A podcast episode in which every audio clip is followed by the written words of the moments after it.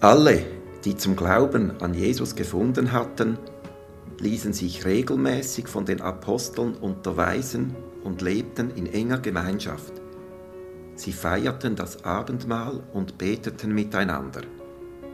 Eine tiefe Ehrfurcht vor Gott erfüllte alle Menschen in Jerusalem, und er wirkte durch die Apostel viele Zeichen und Wunder.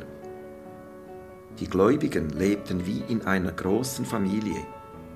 Was sie besaßen, gehörte ihnen gemeinsam.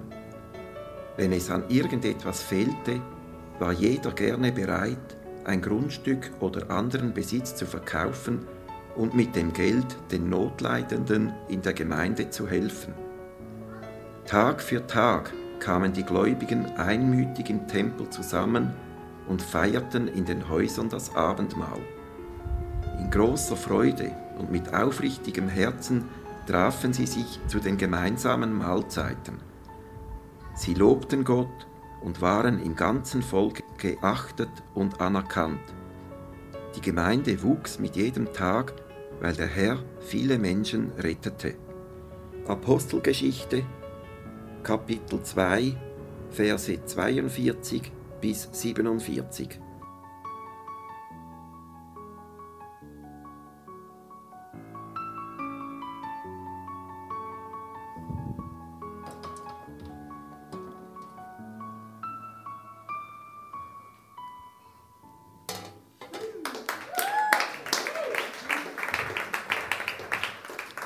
Ich habe extra meine Stimme verstellt beim Lesen, dass ich nein, das habe natürlich nicht ich gelesen. Der Simon hat mich eingeladen, um über Church zu predigen, über die tiefe Gemeinschaft in den Kirchen.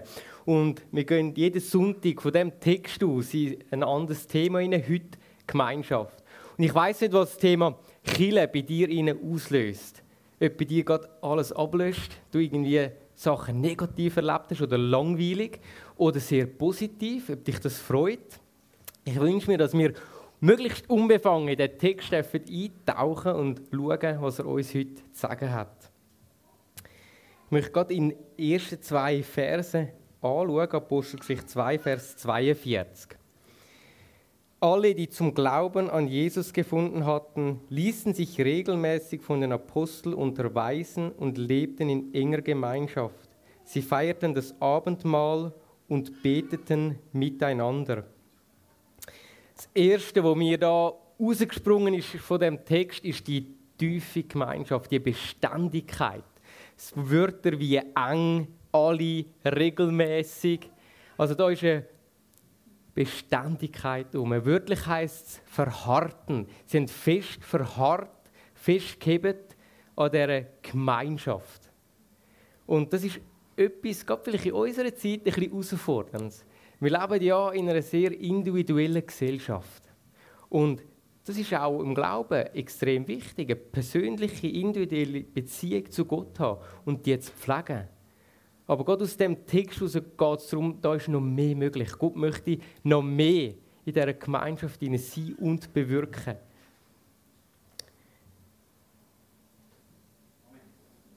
Amen. Ich habe äh, mal nach einer Predigt bei uns, war so extrem ähm, schön gewesen, und ich war ein bisschen ernüchtert von der Anzahl Leute.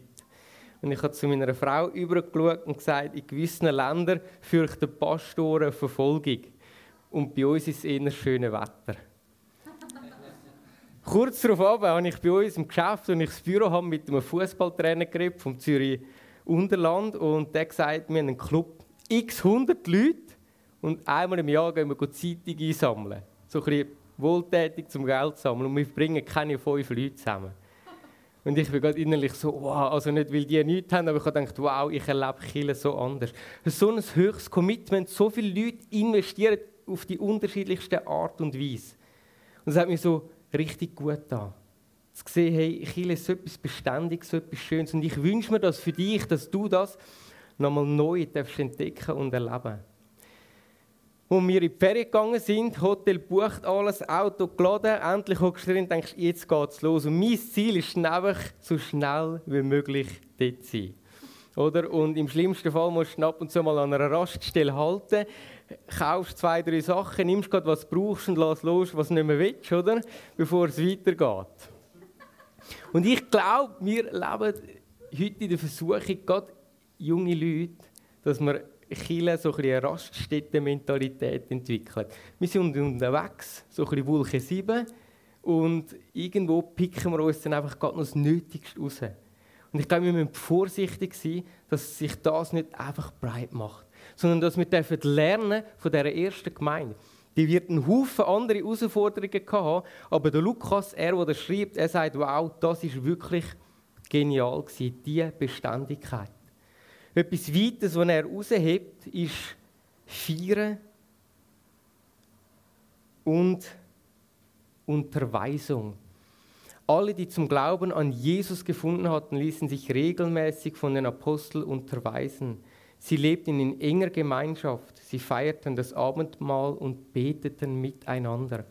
Feiern, Feiern, Spass und Humor ist extrem wichtig in der Kirche.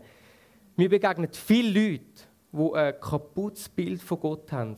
Langweilig, öd, klein, weil sie genau so Kirche erlebt haben. Und ich denke, das ist extrem wichtig, Freude und Humor. Wo in der Gemeinde, wo ich aufgewachsen bin, haben wir einen neuen Pastor bekommen und er hat bei uns in die Kleingruppe hineinschauen. Und wir sind dann gebrieft worden vom Kleingruppenleiter, uns zu benehmen. Wir sind so im Teenie-Alter und Furzen und Görbs und alles war mega lustig, oder? Und dann hast du wirklich einen Abend lang, äh, haben, sich, haben wir uns zusammenreißen Und dann hat der Pastor gesagt, so, jetzt äh, stehen wir noch auf zum Betten und heben unsere Hände. Und wir haben uns bis dahin wirklich souverän verhalten. Und dann sind wir so ein bisschen händlehebend dort gestanden. Für uns war es schon ein bisschen skurril. Gewesen. Und dann hat der Kleingruppenleiter irgendwie ein Jucken gespürt am Rücken. Und er kratzt sich mit der Hand vom Kollegen am Rücken. Und wir haben das alle mitbekommen. Und irgendwann war es einfach vorbei. Der Pastor war noch am Bett. Wir haben uns alle aus wirklich nur mehr vor Lachen abdreht und er macht irgendwann die Augen auf, merkt, dass ihm gar niemand mehr zulässt und es hat nicht geklappt. Wir haben dann schon noch Chancen bekommen, aber Humor ist extrem wichtig. Manchmal kann man sich ein bisschen verheben, aber auf lange Zeit sollte man und darf man nicht. Das nächste ist die Unterweisung, die Lukas hier raushebt. Es ist etwas Schönes, unterwiesen zu werden wenn man merkt, wow, jetzt habe ich profitieren von jemandem, jetzt darf ich einen Schritt weiter sein. Als ich noch im Stahlbau gearbeitet habe, ist so eine Radiosendung gekommen. Ich habe nur so einen Bruchteil daraus rausgehört. Ich kann also da nicht äh, das Ganze wiedergeben. Und der eine Teil ist um Erziehung gegangen. Es war ein Erziehungsberater da und er ist gefragt worden, ähm, ja, mich dunkt heute, viele Eltern sind schon nach ein, zwei Kindern völlig überfordert. Und früher, meine Großmutter, sieben, acht Kinder, wie hat das können funktionieren? Ich habe nicht die ganze Antwort gehört, aber der Ausschnitt. Und dort hat er gesagt, früher war jeder Erzieher, jeder Erwachsene auch ein Erzieher. Wenn der Buschauffeur vorne blökt hat, jetzt ist mal Ruhe! Dann haben das die Eltern eher als Ansporn genommen, um zu sagen, hey, hast du gehört, der Busfahrer hat gesagt, wir sollen ein bisschen sein. Und heute dürfen viele Eltern das als Kritik anschauen. Der hinterfragt meinen Erziehungsstil. Was fällt dem ein, reinzureden, bei mir und so weiter. Sicher noch viel weiter gibt es noch tausend andere Gründe, warum es heute ein bisschen anders ist wie auch schon. Aber das hat mich noch beschäftigt. Schaue ich Menschen in meinem Umfeld an, in den Kirchen, wo ich tiefe Gemeinschaft erlebe, als Leute an, die mir Weisung geben dürfen, die mir einmal etwas sagen dürfen? Oder schotte ich mich sofort ab? Ganz besonders bei gewissen Themen. Natürlich muss auch nicht jeder allem reinschnurren. Also wir haben hier nachher nicht einen Massenschläger hier nach der Kille. Aber einfach das Mindset haben, wow, ich möchte lernen von meinem Gegenüber. Du kannst jeden Prediger heute im Internet anschauen, Doktor in Theologie, der kann Griechisch, Hebräisch, Aramäisch und noch Latinisch. Aber ich möchte in der Regel von Menschen unterwiesen werden, die ich ins Leben sehe. Und ich merke, das ist authentisch das verhebt theoretisch und praktisch. Das nächste, was der Lukas in dem Text schreibt, kannst du mal die nächste Folie bringen. Die Gläubigen lebten wie in einer großen Familie. Was sie besaßen, gehörte ihnen gemeinsam. Wenn es an irgendetwas fehlte, war jeder gerne bereit, ein Grundstück oder anderen Besitz zu verkaufen und mit dem Geld den Notleidenden in der Gemeinde zu helfen. Also eine extrem echte Anteilnahme. Wenn man zwei Seiten weiterblättert, dann berichtet der gleiche Schreiber gerade vom Gegenteil. Da kommen die Witwen auf die Lehrer zu und sagen, hey, wir werden übergangen. Es geht um Personen, die den Ehepartner verloren haben. Und die kommen und sagen, hey, israelitische Witwe, denen geht super, da wird gut geschaut, das ist schön, aber uns, die Ausländer, wir werden da nicht beachtet. Und die Lehrer, die Apostel haben dann eingegriffen und gesagt, Moment, genau das möchten wir nicht. Bei uns sollen alle gleich behandelt werden. Aber ich bin schon ein paar Mal über den Text hineingegangen, aber wenn man genau das erlebt, wenn du etwas Wichtiges in deinem Leben verlierst, man hat vorher das gehört und für das betet. Und dann kommst du an den Ort, wo du eigentlich hoffst, streit und gestützt werden. Und erlebst, dass du übergangen wirst. Wie muss das diesen Leuten gegangen sein? Die hätten alle Grund gehabt, um zu sagen, da verreise ich, das ist ja der hinterletzte Saftladen. Aber sie sind zu den Leiter gegangen und gesagt, da ist etwas nicht in Ordnung. Können wir das miteinander anschauen? Und was daraus gewachsen ist, ist gewaltig. Ich möchte einen Text lesen vom Kaiser Julian, das ist drei Jahrhunderte später. Und da sieht man die Auswirkung so schön, was passiert, wenn Menschen in einer tiefen Gemeinschaft leben, die beständig ist und die Unterweisung annimmt. Begreifen wir denn nicht, dass die Gottlosigkeit, mit dem meint das Christentum, sie haben nicht an viele Götter geglaubt, sondern nur noch an einen, drei, einen Gott. Und dem haben sie nichts mehr geopfert, kein Tier mehr. Das ist für die damalige Welt ein No-Go. Darum hat man ihnen Atheist oder Gottlose gesagt. Am meisten gefördert wurde durch ihre Menschlichkeit gegenüber Fremden und durch ihre Fürsorge für Bestattung der Toten und die angebliche Heiligkeit ihres Lebens. Ich glaube, wir sollten wirklich und wahrhaftig jeder dieser Tugenden ausleben. Denn es ist beschämend, dass wenn die gottlosen Galiläer nicht nur ihre eigenen Armen versorgen, sondern ebenso die unsrigen alle sehen, dass die unsrigen offenbar unserer Fürsorge ermangeln. Er hat sich in Schatten gestellt gefühlt, weil Christus so leidenschaftlich den Menschen geholfen haben. Parat sie sind nicht nur im eigenen Innen die Leute zu unterstützen, sondern nachher auch noch angefangen haben, den Leuten aussen dran zu helfen. Gerade da, wo die Pest umgegangen ist und sich die Leute haben wollen, möglichst fernhalten vor allem, wo Leute gestorben sind an dem, haben die sich parat erklärt und gesagt, hey, wir dienen diesen Menschen bis zuletzt. Auch wenn es uns sogar alles kostet. Was für eine tiefe, echte Anteilnahme. Aber das hat müssen wachsen. Am Anfang war da noch Kritik gekommen, hey, nicht einmal in eigenen Reihe schaut man für sich, aber nachher hat das anwachsen. Am Schluss schreibt da der Lukas, Vers 43 und 47. Eine tiefe Ehrfurcht vor Gott erfüllte alle Menschen in Jerusalem und er wirkte durch die Apostel viele Zeichen und Wunder. Sie lobten Gott und waren im ganzen Volk geachtet und anerkannt. Die Gemeinde wuchs mit jedem Tag, weil der Herr viele Menschen rettete. Oder? Das hat sich umgesprochen. Das war eine richtige Duftpropaganda, die da passiert ist. Ein Wohlgeruch für ganz Jerusalem. Und die Leute hat es interessieren, was sind das für Menschen?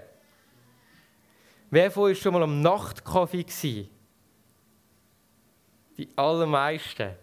Oder das ist so äh, ein Event, dreimal hintereinander, immer am Donnerstag im Altstädtli und ganz Bülach, alle 18'000 Leute müssen dann auf diesen Quadratmeter möglichst eng so aneinander vorbeirutschen, etwa zweieinhalb Stunden. Und mit drin ist die Metzgerei Angst. Und hat einen fetten Grill mit so Fleischspieß, Eis Gerauche und wirklich du kannst fast nicht mehr schnaufen. Und dann hat er immer noch so eine Marinade, die er so permanent drüber träufelt. Einfach herrlich. Und die Leute stehen reihenweise an, weil man das überall schmeckt. Und du siehst die vielen Leute, die dort sind, also zieht es dich automatisch dorthin, oder? Das ist so richtige Duftpropaganda. Und ich wünsche mir das für Kille, dass wir ein Wohlgeruch sein für die Leute in unserem Umfeld, mit Wort und Tat. In den Ferien sind wir, wo wir angekommen sind, in so ein äh, Restaurant gegangen, ein bisschen abgelegen. Wir waren eigentlich ein bisschen abgekämpft, müde und so. Ich dachte, gut, nur schnell. Und es war so wunderbar, gewesen, dass wir gerade noch reserviert haben für am Freitag.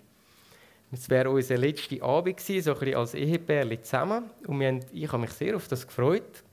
Und nachher sind wir losgefahren und unterwegs so im Augenwinkel huscht so ein Bärli vorbei, das da bei 35 Grad der Straße entlang kriecht. Und ich dachte, oh nein, das müsste ich jetzt auch nicht haben, oder? Und dann gemerkt, ja, kannst du auch halten. Und dann äh, haben wir das besprochen. Und nachher plus minus. Ich habe dann gekehrt äh, und dann sind wir Retto gefahren, haben auf der ersten so Haltestelle, wo es gegangen ist, gewartet auf die. Ich habe schon gedacht, die rennen wahrscheinlich fort, wenn die sehen, was der kehrt und da auflauert und so, oder? Da kommt man heute von Angst über. Und dann äh, sind das wirklich Leute von unserem Hotel gewesen. Sie hat beim Buchen gemeint, es sei ein Restaurant im Hotel und es hat keins. Und sie war wirklich ein am Schuss gewesen. Und dann äh, haben wir gefragt, ob wir sie mitnehmen mindestens bis in das Städtchen führen. Sie sind dann mitgekommen. Und dann, wo wir da waren, äh, hat das Restaurant zugehört. Oder noch nicht offen oder wie immer. Und dann so ein bisschen der Impuls kam, ja, wir könnten sie einladen bei uns. Und irgendwann dachte ich, ja nein, eigentlich haben wir auch den Abend geniessen und ich kann so schlecht Englisch und die auch nicht besser und ja nur. Und dann äh, haben wir gesagt, gut, wir läuten dort an und sie sollen einfach bei uns am Tisch noch Stühle dazu tun, weil es hat wirklich äh, ein Ausbuch gewesen. Ja, nachher haben wir angefangen reden. Sie hat gesagt, ich arbeite in Milan, im Museum und dort hat es auch viele Priester. Sie sind alle viel älter und greuer wie du und so. Äh, aber nachher haben sie gemerkt, dass eine gewisse Verhaltenheit rum. Und ja, irgendwann ist der Abend dann auch durch. Wir sind wieder heim und zum Morgenbuffet. Wir sind dann weitergefahren und ich ihnen angeboten, vorher mit ihnen zu posten, dass sie einfach für die nächsten zwei Übungen zu essen haben.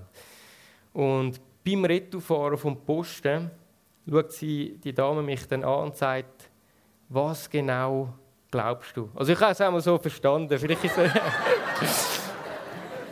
und ich habe ihr dann geantwortet und was sie genau verstanden hat, weiß ich auch nicht. Aber meine Antwort war sie ist um die katholische Kirche und alles gegangen. Ich habe gesagt, schau, äh, Kirche eigentlich ist völlig sekundär.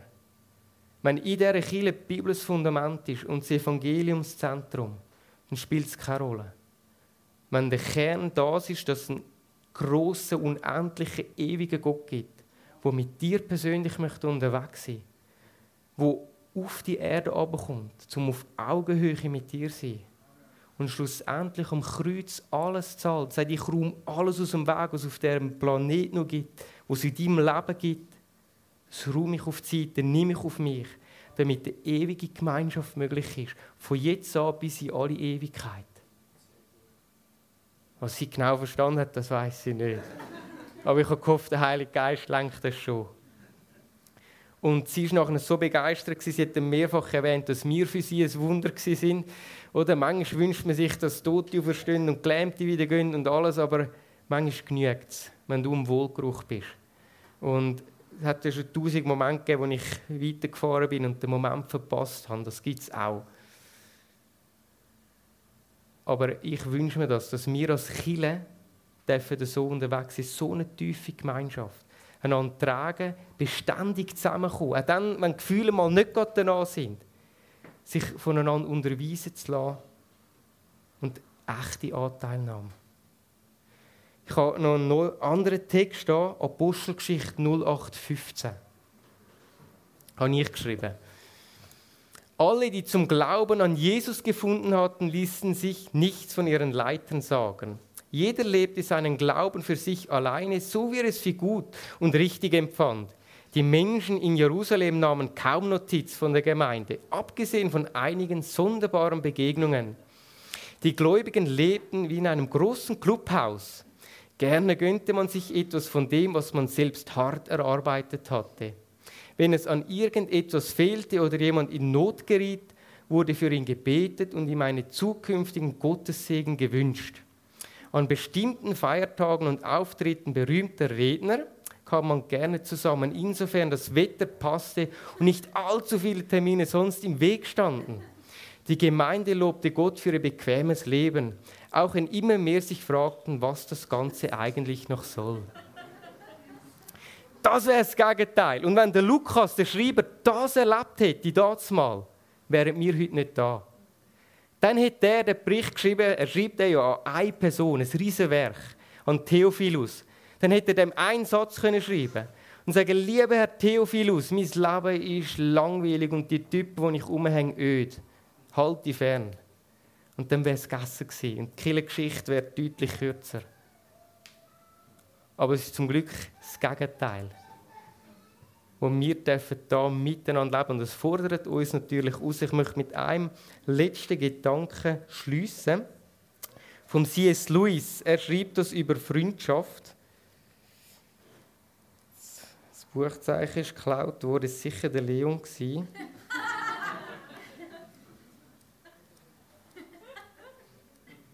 Das gibt es ja nicht. Jetzt muss ich es auswendig rezitieren.